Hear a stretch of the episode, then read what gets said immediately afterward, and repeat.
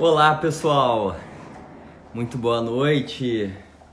Que prazer tê-los aqui de novo, mais uma vez, para a gente conversar com pessoas super interessantes que estão ajudando a transformar negócio e também a sociedade. Né? Todo mundo está num processo de transformação muito forte e a gente criou o Transformation Week, que é essa série de lives em que a gente está entrevistando pessoas que a gente considera que tem a maior competência para ajudar no processo de transformação, tanto dos negócios quanto pessoais que todos nós estamos vivendo. E para isso, a gente trouxe uma pessoa que, primeiramente, e aí é o que eu mais me orgulho, eu considero um grande amigo, mas além disso, eu também considero um dos maiores estrategistas de marcas do sul do Brasil e que hoje, além de tocar o seu negócio, cujo gerou uma transformação bastante grande nos últimos tempos, também está ajudando é, na parte de estratégia o Fórum de Combate ao Colapso Social e Econômico do Rio Grande do Sul, que é um movimento para justamente ajudar os negócios e as organizações diante de todo esse cenário de pandemia. Então, João, super bem-vindo. Opa, boa noite. Prazer enorme estar aqui contigo, com toda essa, essa turma aí. Vai ser muito legal. Que legal, maravilha. Onde é que tu está? Você está em Porto Alegre hoje? Estou em Porto Alegre, estou na minha casa, tranquilo, uma boa. Muito bem. João, só para o pessoal te conhecer rapidamente, tu fosse fundador da Competence, uma das mais importantes agências de marketing do estado, teve uma passagem uh, pelo Vale do Silício, voltou com uma ideia de transformar o teu negócio e hoje tu está na frente da Sunbrand G5, que é um grupo de empresas que tem o objetivo a posicionar melhor os outros negócios no mercado. É mais ou menos por aí? Isso. O Competence tem 30 anos, continua o presidente da Competence, só que a gente, na sequência, abriu a Sunbrand, que é a Perfeito. empresa que eu mais opero atualmente na área de estratégia, business strategy. E depois que voltei do Vale do Silício, pensei que a vida era muito mais interessante olhando para tecnologia, olhando para dados, e aí surge o G5 com cinco verticais, né? Uma delas é tecnologia, a outra é dados, né? Em todas essas operações nós temos sócios. A parte da competence também, a Sambrand, e a parte de eventos. Então, Perfeito. são cinco empresas. Perfeito. E isso já vem através de uma nova lógica de negócios, né? De negócios correlacionados que buscam muito mais compreender uma determinada uh, realização para os clientes e sim cobrir todas as principais dores de uma forma, dores ou demandas das empresas de uma forma conectada para que tu tenha, para que os negócios tenham um estrategista específico cuidando de todo esse envelopamento. É, na real, assim, ó, uh, tudo começa nas dores, como tu falasse, né? nas dores das pessoas, nas dores das empresas, e, e o valor é o contraponto à dor, né? Uhum. Então, a grande revolução que a gente tem vivido ao longo dos últimos tempos é olhar menos para a companhia, olhar menos para aquilo que você faz e olhar mais para quem você pretende conseguir como cliente, né? Perfeito. Ou como sociedade, né? É, no fundo, tem uma uma questão que eu tenho defendido muito em tudo que eu faço, tudo que eu penso, que é o simples. Né? Uhum. E muitas vezes as pessoas acabam esquecendo que no coração da complexidade é que mora a simplicidade, né? Fazer, fazer, fazer mais simples tudo, né? Eu ainda ontem estava relendo um livro que eu adoro, que eu acho maravilhoso, chamado Adam Obvious, que foi escrito em 1916 ou 17, né? E o cara tinha uma premissa que eu acho fantástica, que se você quer vender chapéu, em vez de fotografar um homem por inteiro, estou falando de 1917, os caras usavam chapéu para sair, né? Fotografa o rosto, pois o chapéu vem muito mais forte, né? Tá, vai estar no enquadramento, né? Então, uh, o resultado do G5 é esse, né? É a gente ter tomado consciência que o mundo está se transformando e está. Né? E o Covid agora foi produziu uma aceleração brutal depois a gente vai falar mais sobre isso, né? E se tu tomar consciência que tudo mudou, tu tem que tentar, tentar te modificar também, né? Só que isso exige um propósito, exige, exige todo um alinhamento, que não é simplesmente quero mudar, assim como na vida, né? Na vida não é diferente, né? Sem dúvida. Se quer mudar, a gente tem que fazer esforço, acho que é por aí. Sem dúvida. Esse conceito de simplicidade, eu li muito. O penúltimo livro que eu li foi o Meditations, do Marcos Aurelius, imperador de Roma. Inclusive, quem for ler esse livro não compra em inglês, porque ele já é um livro difícil de. Eu busco, quando possível, ler em inglês, comprei em inglês. É muito difícil. Até daí comprei em português. português né? E até em português ele é muito difícil. Mas é super interessante, porque o Marcos Aurelius ele consegue através de uma visão absolutamente complexa do que, que era Roma e o mundo naquele momento, simplificar as relações sempre no âmbito, no âmbito uh, de, das relações humanas e dos sentimentos que aquilo provoca. E a partir desse entendimento, ele conseguia conquistar tanto as pessoas, quanto territórios, quanto riquezas e tudo mais. Né? E, e esse é um conceito que dá para aplicar hoje, tu que é um grande estrategista, dá para aplicar esse conceito de simplicidade no mundo tão complexo, João? Eu acho que a questão não é se dá, a questão é temos que, né?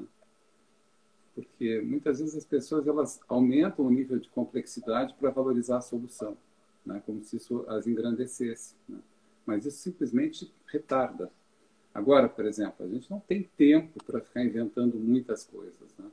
As fábricas estão com muito estoque, as lojas estão com muito pouca gente, né? Uhum. as indústrias de base estão muito sem saber para onde ir. Então, uhum. soluções de curtíssimo prazo, é isso que a gente vem propondo dentro do, dessa discussão do fórum. E essa discussão passa fundamentalmente por uma palavra chamada cooperação. Perfeito. Então, integrar os sistemas, integrar os setores, colocar todos os atores ao redor de uma mesa, com toda a simplicidade do mundo, e perguntar, ok, como é que a gente faz, né? Onde é que está apertando o teu sapato? Onde é que tu acha que eu posso melhorar na relação contigo, seja um fornecedor ou teu comprador? Né? Eu vejo com muita simplicidade tudo e que deve haver um rearranjo em tudo, em todas as relações. Né? Ah, mas não era assim. Ok, mas agora é assim. Na sexta-feira eu estava conversando com um amigo meu e eu falava para ele o seguinte: a gente precisa tomar um choque de realidade. Né? Eu até fazia uma metáfora de um casal, tem um filho, ambos ficaram desempregados no Covid e o filho estuda num colégio particular caro. Como faz? Uhum. Tem que tirar o menino da escola, tem que colocar ele numa escola técnica profissionalizante para que ele rapidamente possa também trazer dinheiro para dentro de casa e tem que escolher almoço ou janta. Né? Perfeito. Dá para a gente continuar na ilusão de que nada mudou. Gente, tudo mudou e a mudança apenas começou. Não? Né? Porque Perfeito. em 20, sei lá, mais de 60, quase 70 dias de confinamento, foi uma profunda aceleração em tudo. Não? Né?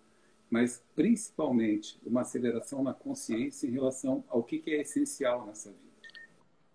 E eu acho que esse período de interiorização trouxe para as pessoas uma outra percepção sobre a vida, sobre o tempo, né? sobre as relações, sobre os sentimentos. E, fundamentalmente, acho que por cima disso tudo vem uma camada chamada verdade. As coisas são como são. Né? Não tem mais como levar o personagem para fora. Porque está dentro de casa, não tem como trazer o personagem, certo? Perfeito. Isso, isso gera o início de uma mudança muito profunda. Perfeito. João, a gente falou um pouquinho de Sunbrand G5, a gente falou também é, do fórum, que eu gostaria de abordar, porque até hoje é estrategista de um dos principais fóruns, ou do principal fórum, que está discutindo como reaquecer a economia e, e voltar à realidade na sociedade. Mas primeiro, eu gostaria de cumprimentar as várias pessoas que eu sei que são amigas tuas e minhas, a Luísa, a Bianca Feijó, a Thaís Reale, olha, Thaís, Gabriel Carneiro Costa, Karen Romero, nossa querida, um sorrisão fantástico. Enfim, tanta gente, eu não vou conseguir citar o nome das 50 pessoas. Gilson Ochoa, uma das pessoas que eu tenho o maior prazer de conversar nessa vida, que ano passado os negócios nos aproximaram. Leco Luzado, e aí? É uma turma muito boa que está nos assistindo. Eu aproveito para perguntar para essa turma qual é o principal sentimento. O João usou a palavra sentimento. Qual é o principal sentimento que vocês estão tendo agora nesse período de quarentena? É muito interessante porque eu vejo algumas pessoas começando a se acostumar, outras pessoas começando a pirar. Como é que está a cabeça de vocês agora? Se vocês puderem compartilhar conosco, até para enriquecer o nosso papo, eu super agradeço. E daí eu já trago essa pergunta para ti também, João. Como é que está a tua cabeça diante dessa visão uh, holística que tu consegue ter e de uma capacidade de simplificar as coisas? Como é que tu estás pensando o mundo atual? Como é que estão teus sentimentos em relação a tudo que está acontecendo?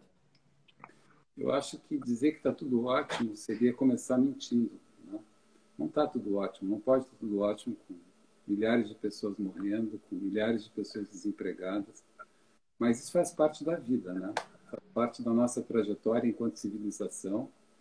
E, e a minha cabeça nesse momento é uma, é uma cabeça que está refletindo. Eu estava muito cansado, para te dar a real. Assim, a gente está aqui numa sala de estar batendo um papo, né?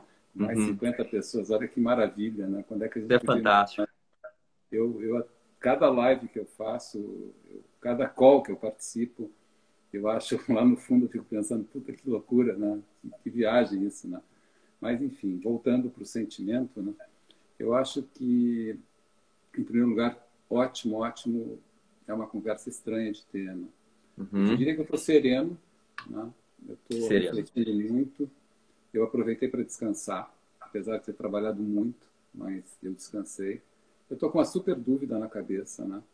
É, se eu quero efetivamente voltar a trabalhar no meu escritório como eu trabalhava. Eu, semana que vem, vou fazer um teste de lá ficar algumas horas, porque eu não sinto falta, certo? E eu acho que boa parte das pessoas não sentem falta. E, e tem, tem empresas que só vão voltar a trabalhar em 2021, cara. Já encerraram o game esse ano em termos de espaço-tempo, né? espaço físico. Então, eu diria que foi um período maravilhoso uh, para poder pensar, né? para poder estudar, para poder conversar com pessoas que eu não tinha tempo. Então, tenho uhum. dedicado parte do meu dia para visitar pessoas online, né? conhecer pessoas. E uma das coisas que mais está me fascinando nesse momento, por diferentes motivos, é como as pessoas produzem coisas legais. Como tem gente fazendo coisa legal. É uma coisa impressionante isso, certo? e, e das mais diferentes formas. Né? Eu acho que esse tempo a gente se precisava dele, né? Se precisava é ótimo, né? Precisava ter um tempo para enxergar os outros, porque estava uma loucura, cara. É verdade. E nada vem por acaso, né? Nada acontece do nada, sabe? Eu acho que esse vírus veio para dar uma travada na gente também, dizer, opa, peraí, qual é o sentido da vida, meu, sabe? Perfeito. Vai seguir no automático, tu vai achar que é ótimo ter uma vida de merda, ou tu vai revisitar a tua vida, ou tu vai valorizar a vida que tu tem, não vai achar que ela é uma merda, sabe? Eu acho que essas coisas elas vêm para somar ou vêm para derrubar, né? E aí, de novo, é sempre a perspectiva que tu olha para aquilo, né? O mesmo, o mesmo objeto pode ter diferentes interpretações dependendo do olhar, né? Sem dúvida. Então, acho que passa por aí. Eu, eu realmente estou me sentindo gratificado, apesar da dor que eu enxergo, né? das, mazelas que vão deixar. A nossa economia está destruída, gente. É um negócio impressionante. Nós vamos começar a sentir cada vez mais isso. Né? Essa destruição, ela, ela foi muito profunda. Né? Então, provavelmente a gente vai ter um período pela frente que vai ser bastante dolorido, bastante sofrido. E o, recado que eu gostaria de deixar para as pessoas é que façam. Aproveitem isso para se reinventar e e tem aquela coisa japonesa, como é que é o nome? É Ikigai? Ikigai. Ikigai. Isso. Ikigai. Ikigai. Estava assistindo uma, uma, uma live e o cara falou do Ikigai, né? E cara, o que é isso? Eu não conhecia, né? Então, essa coisa de, de permitir a curiosidade rodar dentro da tua cabeça é muito bom. Aí fui ler, né? As quatro esferas, aquela história. E ali tem uma coisa muito interessante. O que, que tu ama fazer, né? O que, que tu faz bem feito quanto tu ganha de dinheiro e como é que tu pode, com aquilo que tu sabe e ama fazer, ajudar os outros. Exato. acho que ajudar os outros começa a ser tema central da vida, sabe? Se a gente não colaborar, isso é o princípio até das cadeias produtivas. Eu digo, eu vou do lado para o outro assim com muita muita leveza, porque não é diferente na vida, né? Como é que tu pode ajudar o outro nesse momento? E não é papo furado de live, sabe? Isso é papo real. Sozinho vai ser muito complicado. A gente vai ter que se Tu recebeste até alguns corações, João, enquanto tu falavas. Opa. E eu acho que isso aí vem muito em relação à, à própria Mariana Ritter, quando eu perguntei de sentimento, falou de reinversão. É, a Bere Aquino falou reflexiva. Eu tenho o Ricardo Ramos, inclusive, um grande amigo, Uh, e como essa, essa, ó, todo mundo dando coraçãozinho para ti, João. Oba, boa.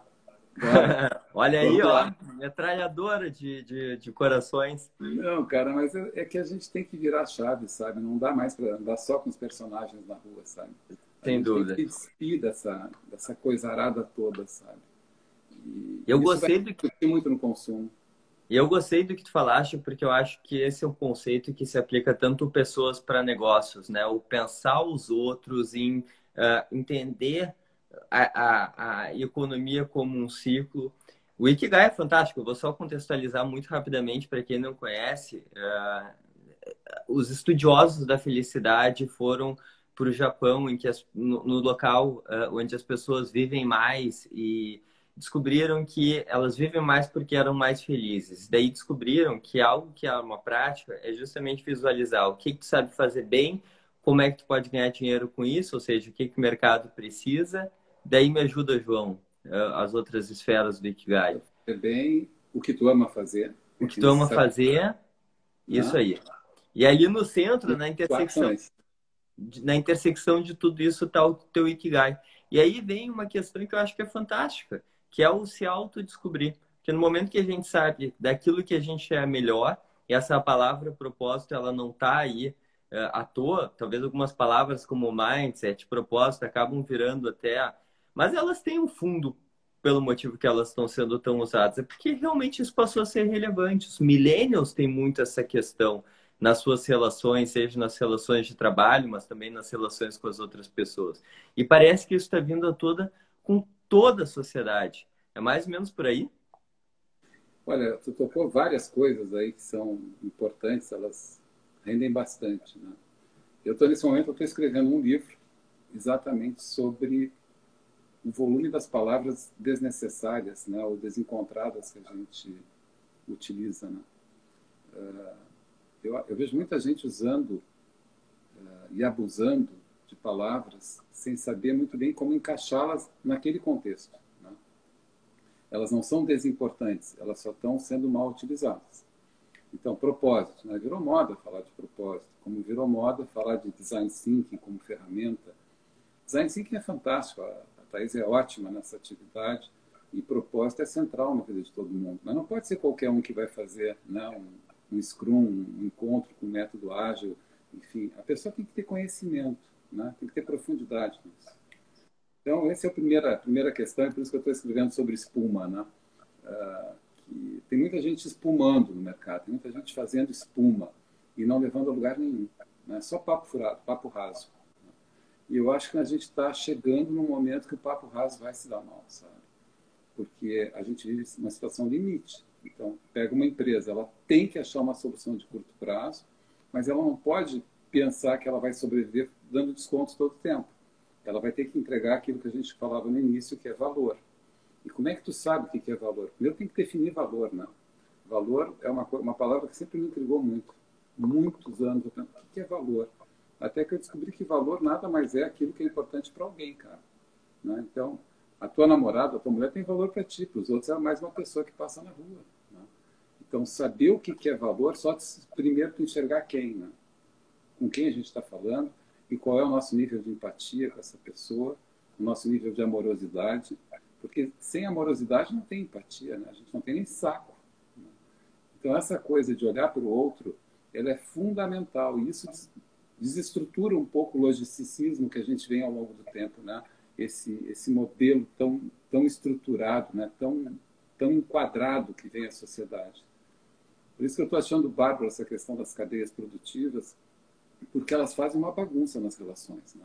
Então, se o cara pagava em 30, 60 e 90, ele não vai mais pagar em 30, 60 e 90, entendeu? Ele vai pagar quando ele vender. Poxa, mas como é que é isso? É, isso é, é o novo real, cara. É o novo normal, vai lá, né? Então, uh, essa ruptura, esse, esse meteoro que nos atingiu, ele desestruturou tudo. Isso é maravilhoso.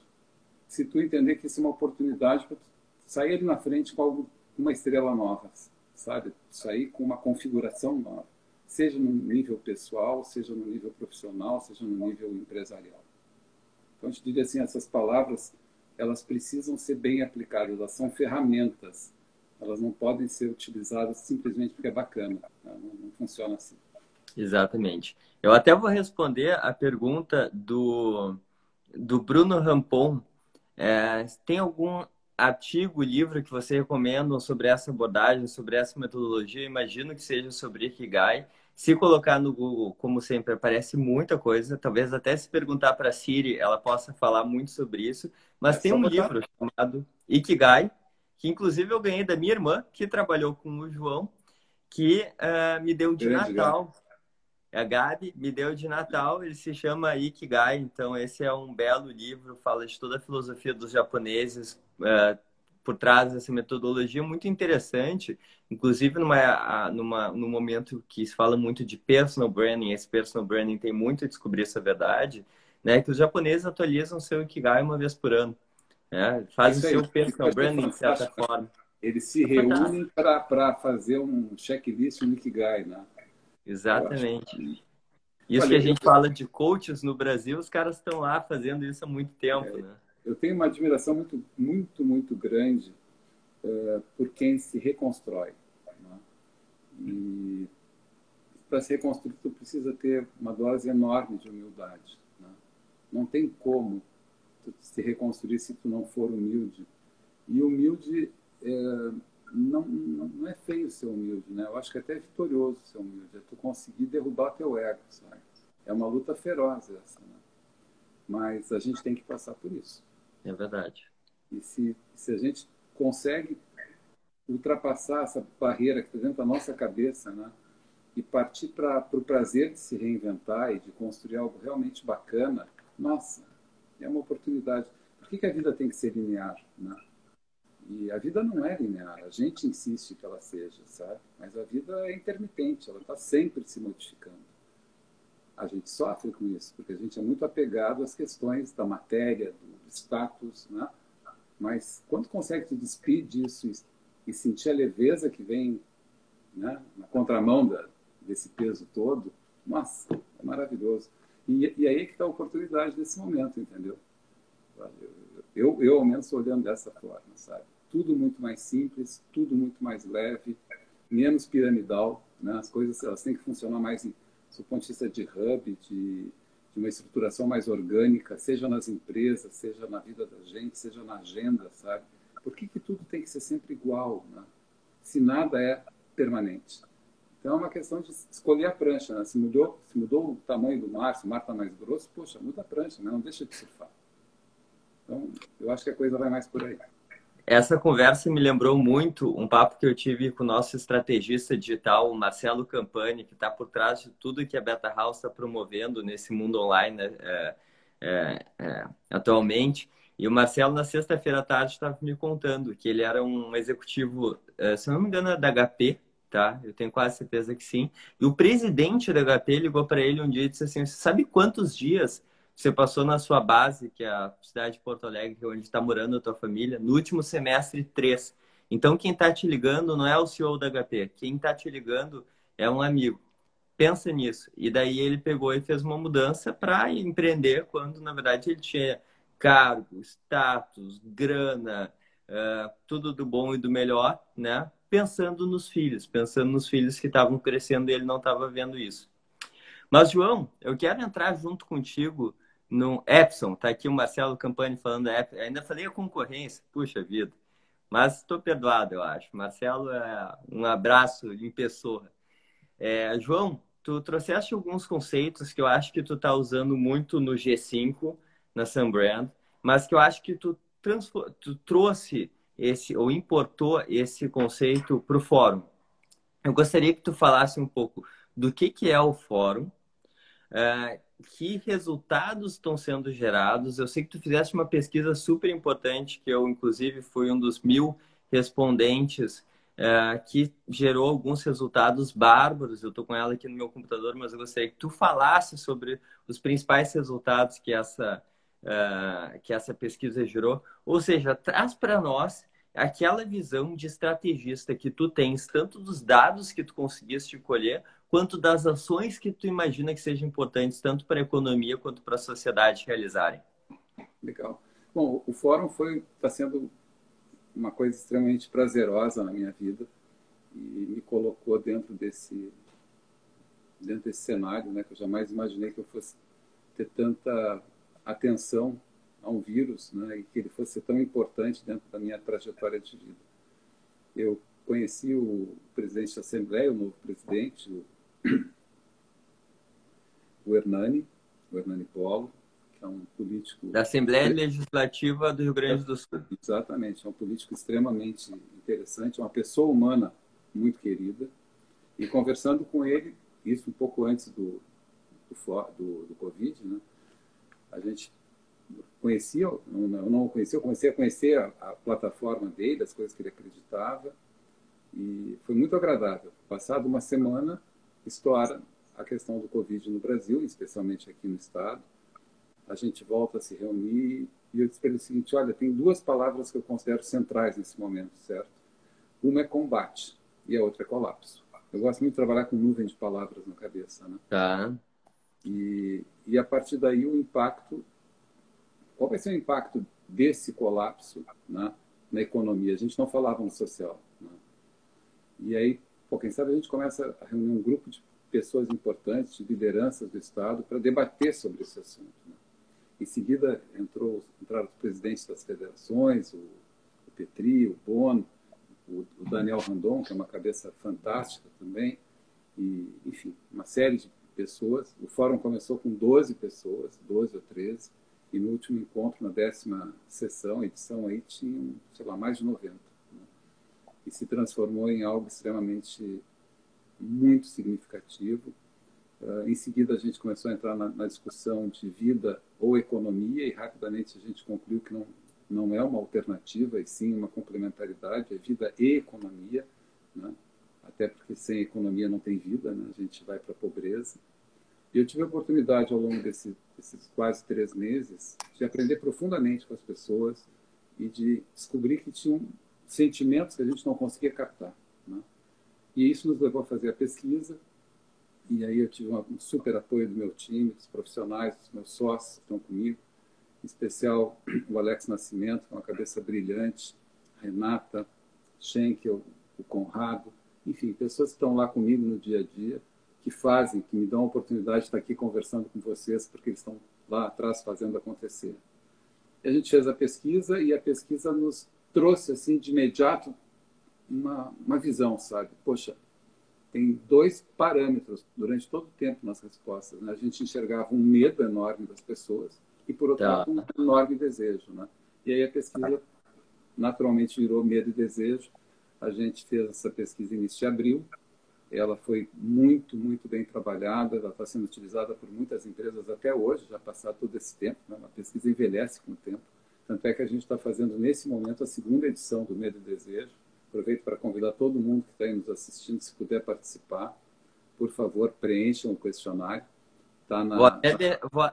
Desculpa, João. Eu vou, de, vou pedir para o pessoal que quer responder essa pergunta, porque é uma super contribuição para a sociedade, deixar, depois da live, deixar no inbox, até pedir uh, se, algum, se alguém da Beta House, eu sei que tem uma turma grande a gente. A gente pode disponibilizar no, no, no feed da Beta House. Tá bem? Perfeito. Tá? Combinamos isso depois, tá?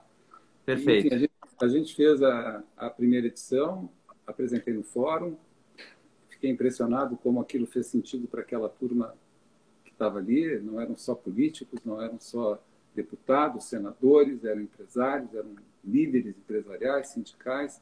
Eu realmente fiquei muito impressionado. E a partir daquele momento também uh, eu passei a conhecer uma figura que é importante, que sou ponto de vista da sensibilidade, da inteligência, que é o Cláudio Gastal, que é o atual uh, secretário de governança e agora, a partir de sexta-feira passou secretário também de Planejamento do Estado. Então, começa a conviver num, com pessoas extremamente interessantes, cultas, e que estão todas olhando para a vida e para a economia. Né? E ao longo desse período, uh, rapidamente eu comecei a perceber um outro aspecto, que é o seguinte: uma ansiedade enorme das pessoas de quererem abrir tudo. Né? Tem que abrir as lojas, tem que abrir a noite, tem que abrir, tem que abrir. Né? E aí eu comecei a pesquisar o que estava acontecendo na China, né? Porque na China a gente já está num outro tempo lá, né? Uhum. Então, a economia é flexibilizada. E comecei a perceber que não tinha essa euforia de consumo, né?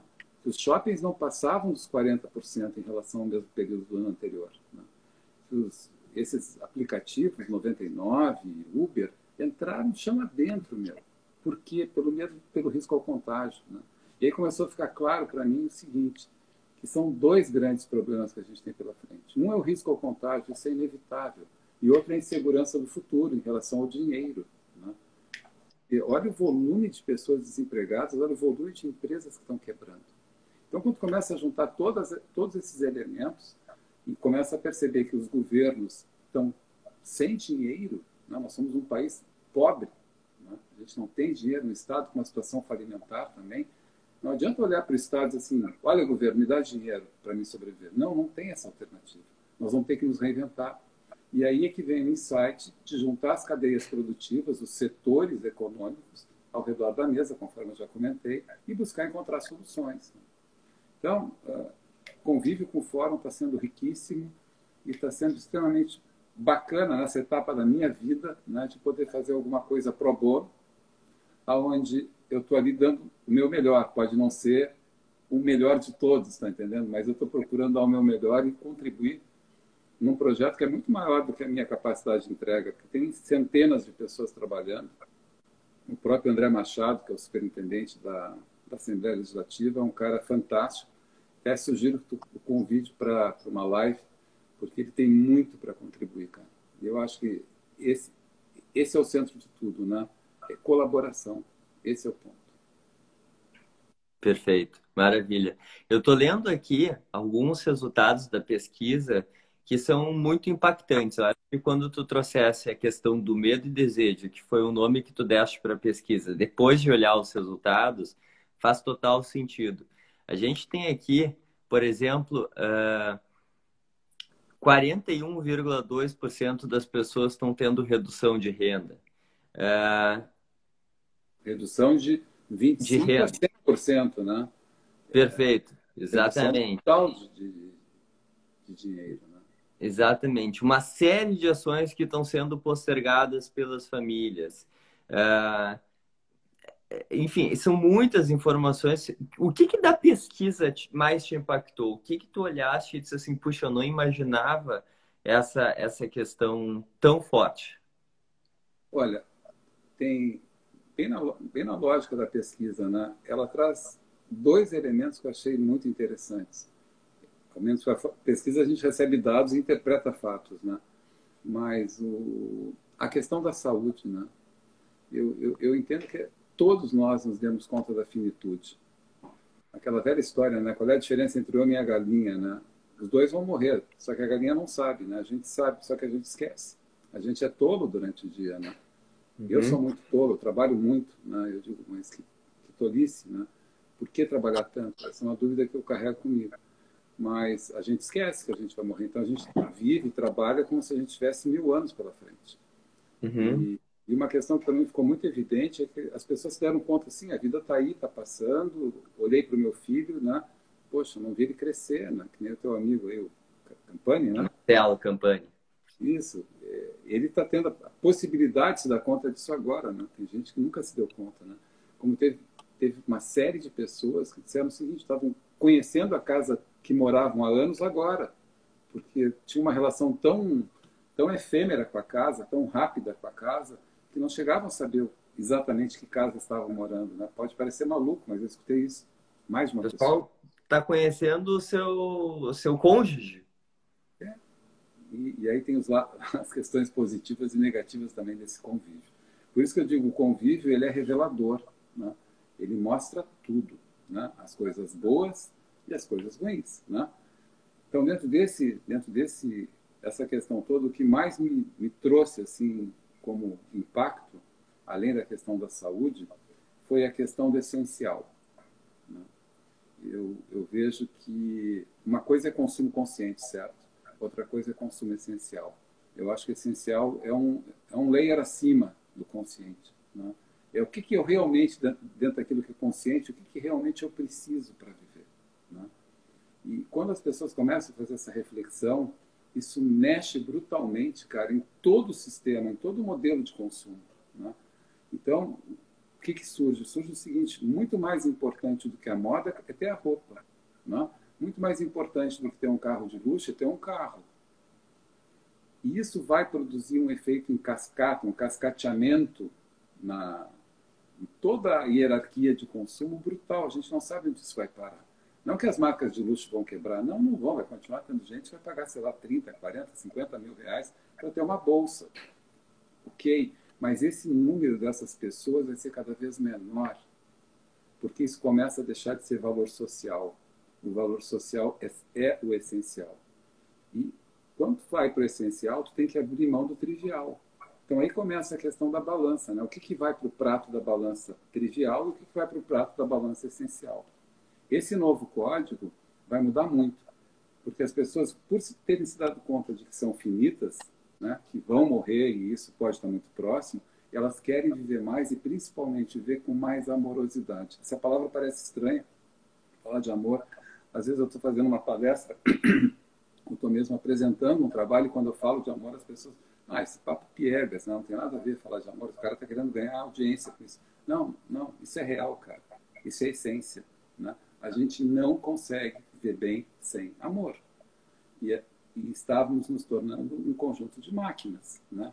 andando loucamente, competitivamente, criando um modelo organizacional chamado laranja, muito bafejado por Wall Street, pela meritocracia, os yuppies, aquela coisa toda. Há pouco tu falasse dos millennials, né? A gente fez um estudo muito profundo sobre as gerações há dois anos atrás. Publicamos esse estudo e, e uma das coisas que eu achei mais interessante é que os millennials eles são uma geração muito pendular. Eu comecei a observar isso, eles sofrem muito, né? Porque eles não têm uma definição tão clara quanto a geração X. Se tu analisar as gerações, tem o Baby Boomer, que foi quando se começou a mapear as gerações, que nasceram em 46, pós-guerra. Depois tu tem a geração X, depois tu tem a Y, ou os Millennials, né? Depois tu tem o Z e agora tem os Alpha, né? Então, o que, que acontece? Esse milênio ele fica entre a loucura desenfreada do X, de querer fazer, querer provar que é o tal, coisa e tal, e o Z, que é muito mais easygoing, está entendendo? O Z é essa gurizadinha que nasceu de 2000 para cá e que olha pro, pro, pro avô, pro tio, sei lá, mais coroa, e diz assim, cara, vamos nessa, vamos viver agora. Já o Baby Boom, baby boom ele espera 50, 60 anos para poder ter uma virada de vida. E o Z, né, que essa gurizadinha, disse, não, vamos viver agora. Então tem uma relação de solarização, não sei se, se eu sou claro com solarização, é o quanto uma geração gera luz para outra, né, gera sinal de luz para outra, gera reforço, gera endereço para outra. Tipo, o Z diz para o baby boomer, cara, para que trabalhar tanto? Né? Aproveita agora. Mas ele não consegue falar com o pai dele que é do X, porque o pai dele está alucinado na batida do poder. Então, todo esse conjunto de símbolos, né? todo esse conjunto uh, que passa, para mim ter o tal do símbolo, para mim ter a tal da bolsa de 24 mil reais, eu tenho que trabalhar loucamente para ter o carro poderoso de sei lá quanto. Isso tudo está sendo revisitado. Não? O que, que sobra, eu não sei. Mas aí olha, tem uma série. Olha que interessante. A gente está num papo sobre o que está acontecendo no momento de crise, falando de estratégia, sobre como os, o Estado e, e, as empresas podem, é, é, enfim, sair dessa.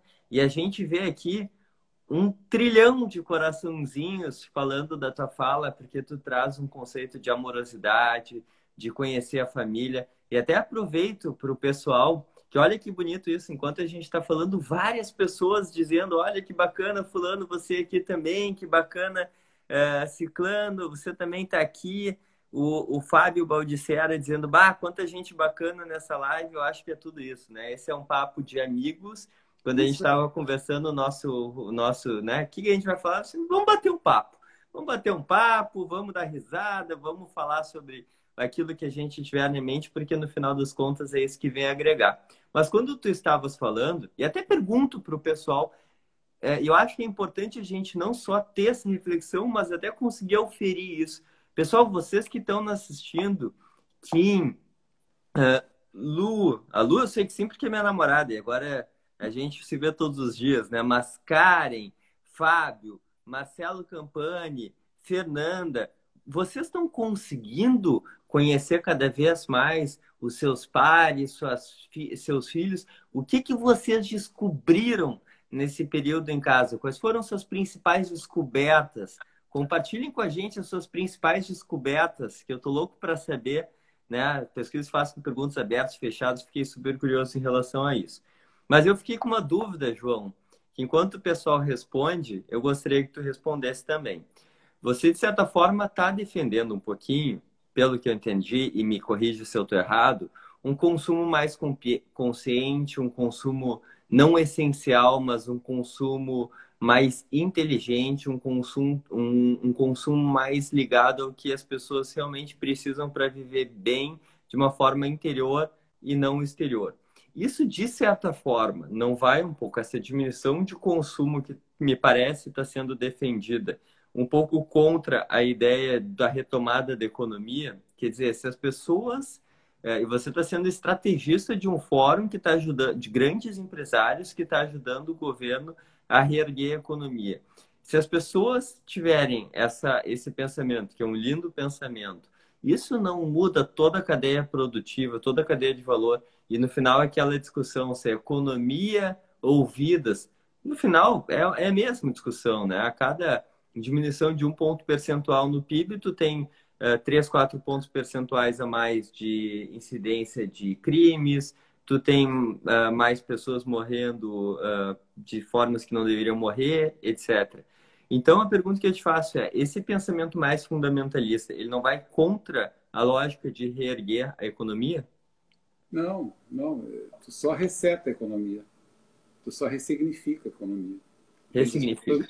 As pessoas não vão deixar de ter que usar roupa, não vão deixar de ter mobilidade, de ter que comer. Nada disso. Elas vão continuar sonhando, elas vão continuar desejando. É só uma questão de parametrização. Né? Que altura tu põe a régua? E onde é que tu põe o teu dinheiro? Tu trabalha para quê? Né? Por isso que eu falei do, da questão dos japoneses. Né? Tem que ter um equilíbrio nisso aí. E a gente tem que evoluir. A gente tem que fazer um exercício de maturidade em relação ao que está acontecendo. Não, não adianta simplesmente querer manter um status quo porque era bacana. Não, não é isso. O que, que é essencial na vida? Isso é muito rico. Tem muita coisa nisso. Né? Só redireciona. Então, tem questões que, que vão, vão vir à, à tona, são debates que vão acontecer, são discussões, algumas acaloradas, outras mais amenas, mas em algum momento a gente vai ter que fazer, vai ter que conversar, sabe? Isso é, é fundamental. E, e eu acho que é nesse. Esse, essa é a nossa oportunidade, parar para conversar. Pode até continuar. Eu, eu, tenho usado muito uma metáfora, que é a metáfora da, da maior brasa do braseiro. Né? Então, tá, tem lá um braseiro lindo, estou aqui no meio de gaúchos, todo mundo imagino que deva gostar de fazer no mínimo uma lareira, né? fazer um fogo na lareira, eu adoro fazer churrasco. Aí tu pega aquela brasa maior, mais linda que tem, ela não precisa das demais, ela é a pica das galáxias, tá entendendo? Tu tira aquela brasa fora e deixa o brasileirinho ali tocando, né, na esquerda ali. Quem morre primeiro, cara? A grande, a pica das galáxias, a grande, a grande luz morre primeiro. Por quê? Porque o brasileirinho vai, vai sinergizando energia, tá entendendo? Um vai passando energia para o outro e eles vão, eles seguem, e ela vai morrendo. Claro que quando ela voltar para o brasileirinho, o brasileirinho vai ficar um braseirão, está entendendo? Mas ela vai se nutrir daquelas brasinhas e as brasinhas também vão se nutrir dela. Então, esse sentido, isso não é papo furado, isso não é, não é papo de 10 da noite, entendeu? Isso é o papo real da vida. A gente tem que se reinventar através da colaboração, porque vai ficar muito difícil sobreviver e principalmente se manter competitivo, né? passando um pouquinho o papo para o lado do business, sem haver cooperação. Esse é um novo modelo. Na Coreia, eu tive a oportunidade de duas vezes para a Coreia e fiquei impressionado quando descobri que a Samsung não tinha área de P&D, não tinha área de pesquisa e desenvolvimento dentro da Samsung, está dentro da universidade. Né? Então, é, é esse tipo de reinvenção que eu falo, sabe? Eu, eu vejo uma, uma, queda total do modelo vertical. Né? Cada vez mais a gente vai ter que ter integrações horizontais, sem tanta hierarquia, sem tanto medo né? medo das relações. As pessoas têm medo dentro das relações. Né? Medo do cliente, medo do chefe. É muito medo, cara. E que deu espaço para a criatividade. Ninguém consegue ficar à vontade com medo. Né? Então, tem muitos livros de liderança, e lá na própria Singularity, no Vale do Silício, ele diz assim: olha, uma discussão nunca usa o mas, e sempre o e. Né? Por porque o E soma e o mais afasta. Né? Então, esse tipo de processo uh, não, não, não desmancha alguma coisa, ele simplesmente reconstrói as coisas. Eu acho isso muito legal. João, eu vou. Uh, eu acho lindo uh, tudo que está acontecendo nessa live, porque além do nosso papo, está rolando uma conversa paralela com as pessoas compartilhando os seus reencontros consigo mesmo, os seus reencontros com as suas famílias, os seus reencontros entre as próprias pessoas que estão na live. E o Pablo Romero, também um grande amigo, irmão da Karen. Sabe, pessoas que têm sorrisos largos e bonitos. O Pablo e a Karen são assim. E, e ele diz que está pedindo para salvar no, IG, no IGTV da Beta House. E a resposta é: a gente vai salvar não só no IGTV da Beta House, mas quem não segue ainda, a gente tem um canal de podcasts da Beta House no Spotify. A gente tem o nosso canal no, do YouTube. A gente tem nosso Face, nosso Instagram, nosso uh, TikTok, que é a rede social que mais cresce no mundo. Ah, inclusive, eu acho que a Beta House teve uma das primeiras contas, não sei se do Brasil, uh, mas do sul do Brasil, provavelmente, porque a gente vem mapeando esse aplicativo há muito tempo, a nossa rede está lá há bastante tempo. Então, sem dúvida, essa conversa ela, ela serve como uma lição para muita gente. O João aqui está sendo um espetáculo, João. E, e daí eu quero muito voltar. Querido, né? tá, eu gosto muito de ti, tu é muito querido. Eu também, João. Por isso que a gente está aqui batendo papo. Mas tu falasse algo que tu trouxeste, inclusive, no teu âmbito, no âmbito emocional, mas que eu acho que isso aí é uma resposta para muitas das empresas que perguntam o que fazer. E eu escrevi uma frase, é, duas, duas, duas coisas que tu disseste. Sinergizar a energia e tu disseste também não ficar à vontade com o medo. E uma das propostas que tu gera, que é através da, da, do entender os dados que a pesquisa levantou, é que os negócios eles precisam gerar uma sensação de conforto para que as pessoas voltassem a consumir. Inclusive, uma das ideias que tu trazes e que a gente estava conversando ontem à noite é que restaurantes, por exemplo, coloquem, inclusive, atores, coloquem é, pessoas mostrando que é seguro consumir para isso começar a gerar uma sensação que vai justamente sinergizar a energia de conforto e segurança para a população. É mais ou menos por aí?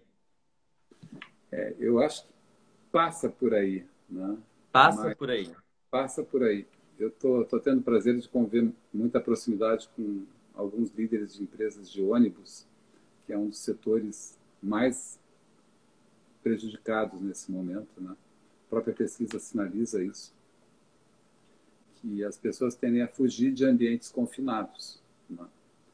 E está sendo muito rica essa experiência, eh, porque pessoas do mesmo setor pensam profundamente diferente. Né?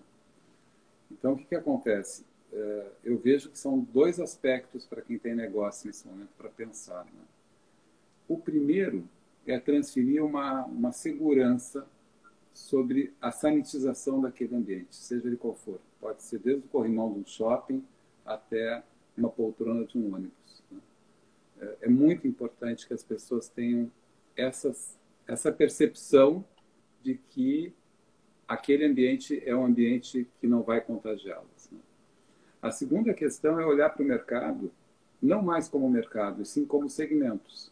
Falei dos ônibus porque, estudando o, o, mercado de quem viaja de ônibus, a gente facilmente localizou seis segmentos. Né? Uh, quem mora no interior, por exemplo, quem tem relações afetivas, assim que a gente apelidou, certo? Seja tua mãe, seja teu pai, seja teu namorado, enfim, tu tem que te deslocar. Né? Segundo, quem tem trabalho no interior. Depois, quem estuda, depois, quem faz tratamento de saúde, quem faz concurso público, e quem faz turismo. Desses seis segmentos, dois realmente estão disponíveis nesse momento, que é tu já pode viajar para ver quem tu ama e tu já pode e tem necessidade de começar a se mexer. Então, uma uhum. empresa de ônibus inteligente, no meu entendimento, ela deveria trabalhar a comunicação, incentivar as pessoas, né, que têm relações afetivas e que têm trabalho. Por quê? Porque, pô, chega de adiar o amor, né? Vai lá e visita o teu pai, visita tua mãe. Poxa, que é isso, né? E dois, Cara, está na hora de se mexer. Está na hora de começar a fazer. Porque tem um efeito colateral do confinamento que é muito, muito ruim, que é esse entorpecimento que vai começando a crescer dentro da gente. A gente vai ficando entorpecido. Eu vejo por mim, daqui a pouco eu não quero mais sair, está entendendo? Eu quero ficar em casa, porque é confortável, etc. E, tal, e, e assim vai, vai rodando a vida. Claro que pelo meu trabalho ser de natureza 100% intelectual, eu não tenho tanta necessidade de estar na rua. Uhum. Mas tem pessoas que têm uma necessidade de estar operacionalizando na rua. E nós, como sociedade, estamos ficando entorpecidos. E as marcas estão ficando adormecidas. Seja qual for, até mesmo a marca pessoal. Se tu fica dentro de casa, tu não é visível. Né? Uhum. A menos que tenha a oportunidade de uma beta house te convidar para fazer uma live, aí tu fica visível. Mas uhum. tem poucas pessoas que têm esse, esse privilégio. Então, está na hora da gente voltar. Eu acho que esse, esse é o grande, é o grande ponto. Está né? Tá na hora da gente voltar, se reinventar, ir para o jogo. Não vamos ganhar. Talvez a gente tenha que aprender um pouco mais. Podemos ganhar alguma batalha, perder outra mas tem que começar a se movimentar. Esse recado eu queria deixar para vocês aqui já no, nos minutos finais da, da nossa live, né? Está na hora da gente voltar, gente. É, eu falo isso do fundo do meu coração, digo isso para o meu time. A gente pode mais do que a gente imagina, mas a gente não tem que olhar para o mundo não com as possibilidades do ontem, sim com as infinitas possibilidades do amanhã e do agora. Tá? Perfeito. E aí, e aí vem o terceiro aspecto que me chamou muita atenção na pesquisa, que foi a busca pelo conhecimento, uma coisa que vocês da Beta House são protagonistas de geração, de provocação do conhecimento. Eu acho isso maravilhoso.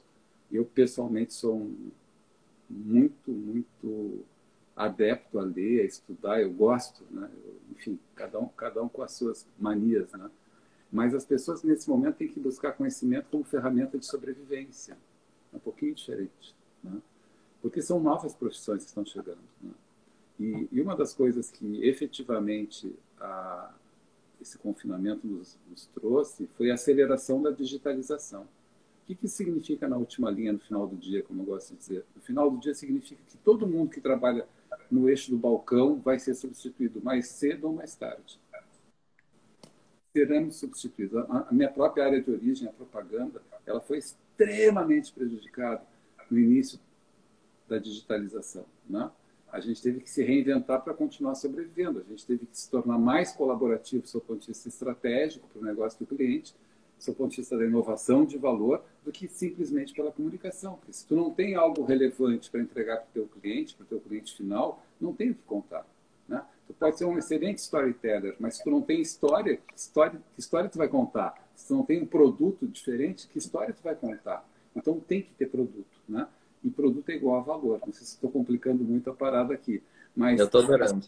As, as pessoas têm que buscar nesse momento entender o seguinte, cara, eu estou num setor que está desaparecendo, está disruptando. O que, que eu vou fazer? Eu tenho que, eu tenho que aprender. E aí tu encontra uma PUC, por exemplo, que é um celeiro fantástico de conhecimento. Né? A gente tem hoje um, o privilégio de ter uma PUC dentro do Estado. E uma universidade que tem um coração pulsante lá dentro, que é o Tecnopuc, mas tem um hospital fantástico. Enfim, nós não precisamos ir longe buscar. O Rio Grande do Sul é muito privilegiado em conhecimento. A gente tem um dos melhores hospitais do Brasil aqui, o Hospital Minas de Vento. Então, veja só, tu tem muita oportunidade. Por quê? Porque algumas pessoas já há mais tempo atrás começaram a pensar que elas deveriam se reinventar para gerar novas colaborações para os outros. E eu acho que esse é o grande foco. Né? Se você está num segmento que não está indo bem, que está tá vendo que vai morrer, cara, corre, vai buscar novo conhecimento, vai ver para que lado o mundo está indo, para que lado o norte está apontando, entendeu? Eu acho que esse é o recado. Está na hora de se mexer. O Beto, nosso head de inovação, que inclusive está aqui fazendo comentários, é, que está adorando nosso bate-papo, é, ele fala muito sobre isso, né? Sobre customer centricity, né? Sobre o job to be done, entender as novas os novos anseios, as novas dores dos nossos clientes, conectar o nosso DNA para gerar novas uh, ofertas no mercado. Acho que é isso que tu dizes quando tu falas em uh, produtos é igual a gerar valor, né? Quer dizer, quais são os novos valores que eu posso gerar para aquelas pessoas é que consomem o meu negócio, porque no final de contas são 220 milhões de pessoas sendo chacoalhadas, se a gente falar somente em Brasil, sendo chacoalhadas de uma forma que está mudando uh, o seu dia a dia, os seus hábitos, seus padrões de consumo, a sua saúde, a sua relação com seus filhos. Então, logicamente, sempre quando há chacoalhos, há muita oportunidade, há muito espaço, há muitas novas demandas que vão precisar ser uh, preenchidas. E aí vem o papel de cada uma das pessoas. Eu me lembro do, do um cliente nosso em comum, que é o que é a 99, né? O nosso querido Pedro Gomes. Eu sei que tu atendes eles pela G5, nós atendemos também pela Beta House, falando, né, o quanto que eles estão entendendo essas demandas dos seus clientes para customizar a Beta House para esse novo mundo.